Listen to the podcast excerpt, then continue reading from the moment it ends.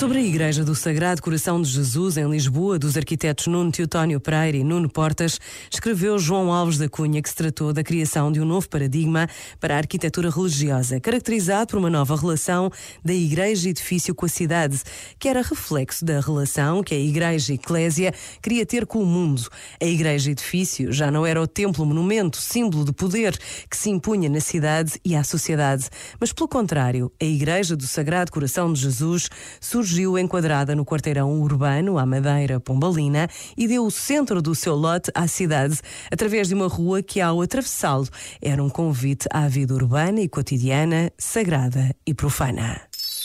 Este momento está disponível em podcast no site e na app da RGF.